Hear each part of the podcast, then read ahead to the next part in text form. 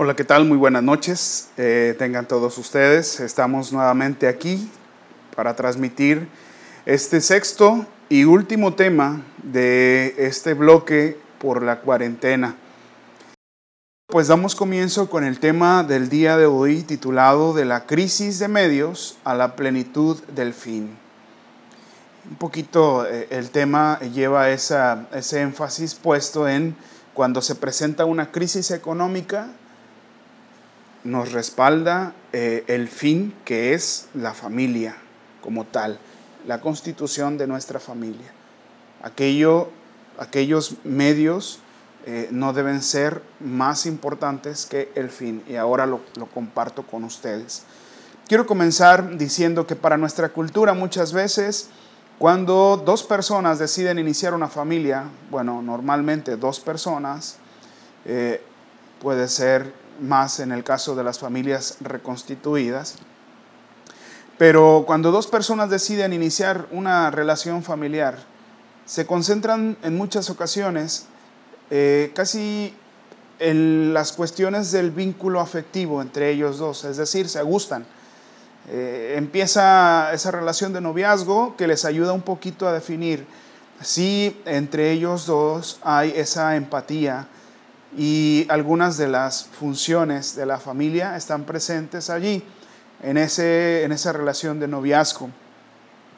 Necesariamente, pues eh, muchas veces esta relación o esta decisión se toma en torno nada más a, aquello que pues llena algunas áreas de nuestras necesidades familiares, como son pues eh, proyectos personales, eh, gusto personal, carácter, bueno, ya conozco al otro, su historia personal, acepto y quiero continuar mi vida con esa persona. Pero dejamos de lado una, algunas de las funciones también de la familia y una de ellas pues es procurar los bienes materiales necesarios para el sostenimiento de la misma.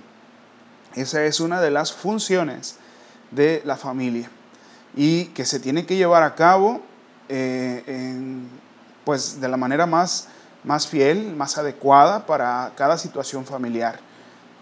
Tanto en las familias eh, pues que tienen pocos ingresos económicos o pocas posibilidades de aumentar sus ingresos económicos, hasta las que tienen ya solventada su necesidad económica y un poquito más. De cualquier manera, esta función aparece en todos estos eh, sectores familiares, tanto en los que manejaba al principio como en estos del final. Y por lo tanto es muy necesario e y muy importante que cuando se va a comenzar con un proyecto de vida familiar, también se tenga en cuenta que hay proyectos en común, además de los proyectos personales. Y estos proyectos en común tienen que verse organizados en común. Es claro que cada uno viene de una familia muy distinta, con una cultura muy distinta, con una manera de formarse muy distinta. Y que muchas veces en el noviazgo, pues se conoce a veces de manera muy superficial cómo es la vida familiar de la otra persona. Pero se guarda o a veces se silencia eh, el cómo será la nuestra, nuestra propia familia cuando la comencemos o más parecida a la tuya o más parecida a la mía. No quiero pensar que muchas veces también se pueda dar que en, esa, eh, en ese afán de convertir la nueva familia en algo muy parecido a la propia, a la de uno solo, se, se calla.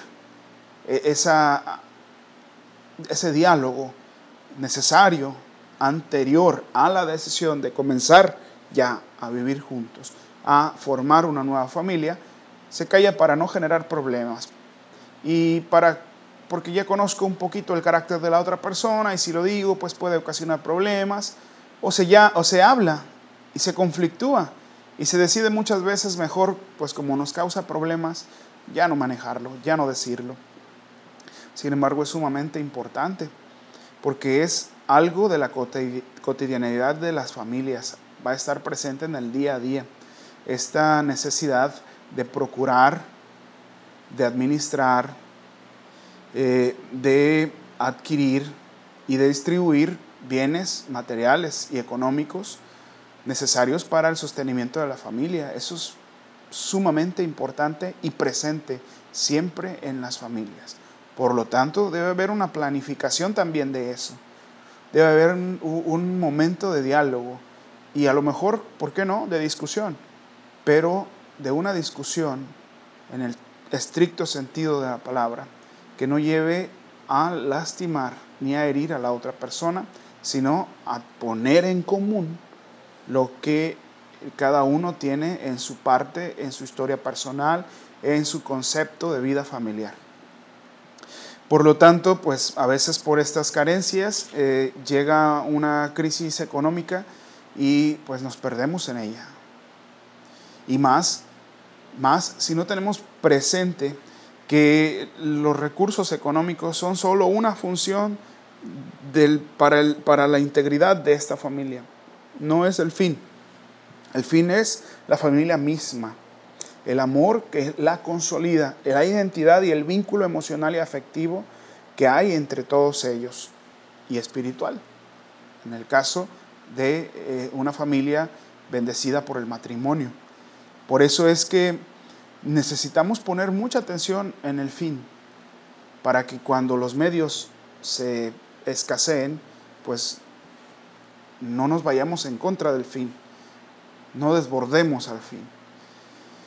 Por lo tanto, es muy importante que anterior a la formación de la familia, o en su defecto, si ya comenzaron en la vida familiar, y ahora que esta situación nos ha hecho quedarnos en casa y tener más contacto y más presencia y más cercanía, han salido por allí de su escondite estas mm, situaciones acalladas muchas veces, las hemos eh, silenciado bajo el pretexto del activismo, eh, de tengo cosas que hacer, de lo haré después, lo hago mañana, y otros muchos pretextos que parecieran más importantes que la propia integridad de la familia. Bueno, ahora estamos en este tiempo y muchas veces han salido eh, a la luz pues esas cosas que estaban allí guardadas, escondidas o perdidas, como quiera que sea, y que tienen que aclararse y que se tienen que necesariamente dialogar en familia.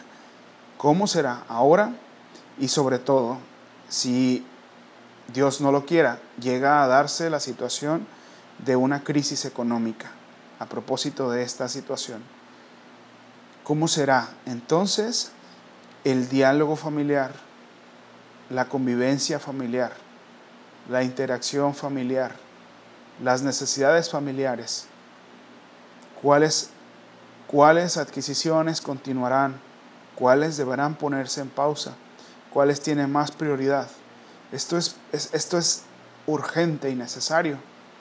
Es como tener un alacranero en la casa y no hacerle caso y ahí andan libres. Es sumamente importante poner atención a la administración de los recursos materiales y económicos, pero que no se pierda el fin solo en ellos. Por eso es que ahora pues estamos mm, meditando en torno a esto, el recurso económico como un medio, pero no como un fin la adquisición de ellos, el trabajo y todas esas funciones familiares como funciones que derivan en el bienestar de toda la familia. Por eso es que, bueno, mm, ahora necesitamos poner énfasis precisamente en el fin. ¿Cuál es el fin de esta familia? ¿Cuál es el fin incluso de los medios? de aquello que hago, por qué y para qué trabajo. Y muchos padres y madres de familia han puesto énfasis en eso y lo han dicho claramente. Mi trabajo es desgastante, es cansado, es difícil, pero tengo que sacar adelante a mi familia. Lo hago para que mi familia esté bien. Allí aparece el fin. Quiero pensar que no solo en conceptos, sino también en el corazón. Porque cuando solamente son conceptos y realmente el fin es la cuestión económica, entonces comienzan los problemas. y muchas veces problemas que desvirtúan lo que somos, que nos quitan nuestros valores y virtudes y que nos lanzan a una deshumanización y a una relación familiar centrada solamente en un fin que no es necesariamente la familia, al cual se defiende bajo capa y espada. Y se convierte aquello en una guerra. Peleamos por quien estamos intentando proteger. ¿Con quién estamos intentando proteger? Y no es esa la finalidad. Por eso, eh, tomando como, como claramente como el fin la estabilidad y el bienestar de la familia como tal, como institución espiritual, con todos sus miembros y en todas sus áreas, es necesario jerarquizar junto con eso, poner lo más importante en la cima y darnos cuenta de que aquellas cosas que nos llevan a conseguir la finalidad de que nuestra familia esté bien solo son medios y ya. Si carecemos de ellos momentáneamente, no son pretexto suficiente, nunca lo serán para destruir el fin. Me explico. En muchas ocasiones las familias, cuando los medios son considerados como más importantes que el fin, lastiman y comprometen la integridad de la vida familiar. Bienestar de la familia es el fin. El sustento económico es una de las funciones de la familia para que esté bien. Y el dinero, el trabajo, los bienes materiales son un medio para llegar a un fin. Y hay algunas familias en donde está descompensada la importancia que se le da entre los medios y el fin. Y mayormente está favorecida a los medios que al fin. Hay esposos lastimándose, ofendiéndose, hiriéndose, recordándose cosas dolorosas de su pasado, tan solo porque en ese momento los medios, hay crisis en los medios. Por una crisis económica se puede llegar a levantar la voz, a usar palabras ofensivas contra la persona amada, aún en la presencia de otras personitas amadas que apenas están creciendo y no comprenden. Eso es perderse en los medios y no considerar el fin. ¿Para qué son los medios? Sino para que esté bien la familia. Y esas discusiones desproporcionadas, heridas y a veces desbordando en violencia, solo lastiman la integridad de la vida familiar. Es necesario el diálogo, es necesaria la discusión, pero como decía al principio, una discusión que no lastime, que no ofenda y que no lleve la finalidad de dividir, que no destruya, sino que construya, que no debilite, sino que fortalezca la vida familiar. Esas son las discusiones necesarias, no las otras. Entonces, ¿Qué se busca con esta charla? Pues que nos sentemos un momento y pongamos atención a quién es, a quién queremos nosotros ofrecerle nuestros pensamientos, emociones, sentimientos, energías, en total nuestra vida. Si a los medios o a ese fin, a esa institución espiritual que nosotros mismos hemos elegido y que hemos sido formados con esfuerzo, renuncia, y que en toda esa creatividad que Dios nos ha dado, podemos estructurarla a nuestra manera, siempre en comunión, no bajo el egoísmo, egocentrismo o capricho personal, sino en esa comunidad de amor. Es necesario jerarquizar es necesario poner a la cabeza lo que va a la cabeza.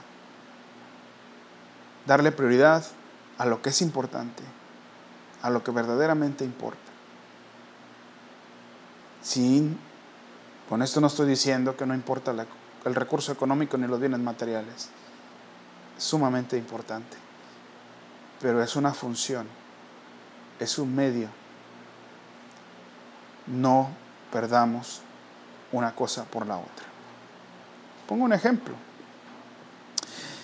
Que la ausencia de estos medios, que este terremoto financiero, vaya el ejemplo, que este terremoto financiero no lastime la integridad de esa institución y ese edificio que es la familia, comprometiendo el bienestar de quienes se protegen al interior de ese hogar, de todos sus miembros, comprometiendo que los aplaste, que los mate, sino que este terremoto financiero nos lance al interior de ese hogar fuerte, como decía hace rato, bien estructurado, como un búnker, que entrar se signifique defenderse de las adversidades de lo exterior. Que el terremoto financiero, en lugar de comprometer la estructura débil, mal construida, y sobre todo la integridad de la vida de los miembros de esa familia, la salud espiritual, mental y emocional, física, que ese terremoto, que ese hogar se convierta en un búnker firme, sólido, para defendernos de este terremoto financiero. Que podamos ir, entrar, cerrar la puerta, abrazarnos, consolarnos mientras el terremoto pasa.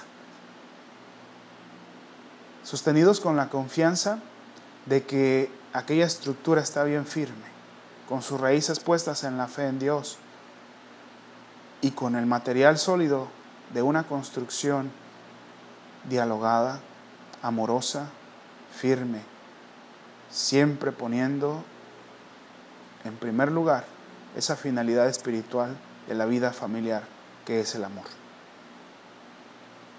Allí está la diferencia. El terremoto financiero seguirá, pero en, una, en un hogar débil estructuralmente, se convertirá en peligro y en uno firme, con bases sólidas en los valores cristianos, en el diálogo, en la comunión, en la organización, se convertirá en un búnker. Repito, el terremoto financiero ahí está. Y a veces no lo podemos evitar. Y seguirá queriendo devastar. Pero mientras no perdamos nuestro fin, los medios los medios pueden tambalear. Aquello resiste firmemente. Quiero eh, traer una cita bíblica, Mateo capítulo 6, versículo 24, que dice, Nadie puede servir a dos señores, pues menospreciará a uno y amará al otro, o querrá mucho a uno y despreciará al otro. No se puede servir a la vez a Dios y a las riquezas. En este sentido, Dios ha instituido la familia. Él ve bien y bendice la institución familiar. Por lo tanto, en esta cita bíblica, Dios está también representado en la institución familiar, como un deseo amoroso, como una herencia para la humanidad. Y hay otro Señor que aparece que es la riqueza. Nadie puede servir a dos señores, pues menospreciará a uno y amará al otro. La pregunta es, en tu familia, tú personalmente, ¿a quién has menospreciado y a quién has amado? ¿A quién has protegido y a quién has ofendido? del lado de quién te has puesto cuando se ha debilitado la, la situación monetaria o económica. ¿En dónde has encontrado tu mayor refugio? ¿En el medio o en el fin? ¿A quién vas a querer y a quién vas a despreciar?